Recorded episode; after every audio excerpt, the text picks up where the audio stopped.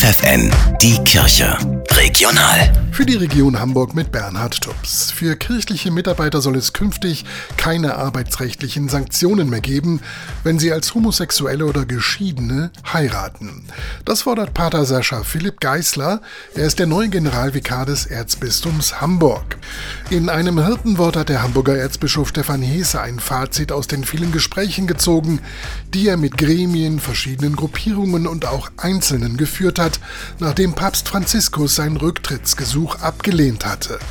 Hese gab zu, als Verantwortlicher im Erzbistum Köln Fehler gemacht zu haben. Durch meine Fehler im Rahmen der Aufarbeitung des sexuellen Missbrauchs im Erzbistum Köln ist Vertrauen gebrochen, ist Resignation bei nicht wenigen verstärkt.